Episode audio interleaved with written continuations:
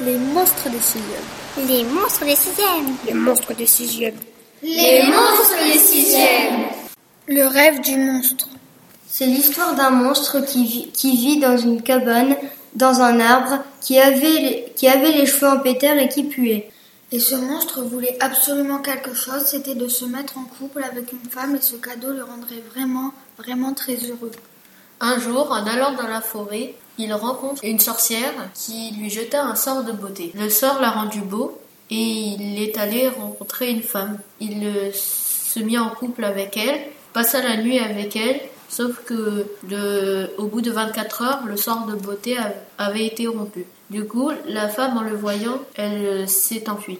Après cet échec, il rencontre une ogresse dans un village et se dit qu'il peut se mettre en couple avec elle. Il passe la nuit avec elle et pendant la nuit, elle tente de le tuer. Il se réveille à temps et s'enfuit de ce village. En sortant du village, il rencontre une garde.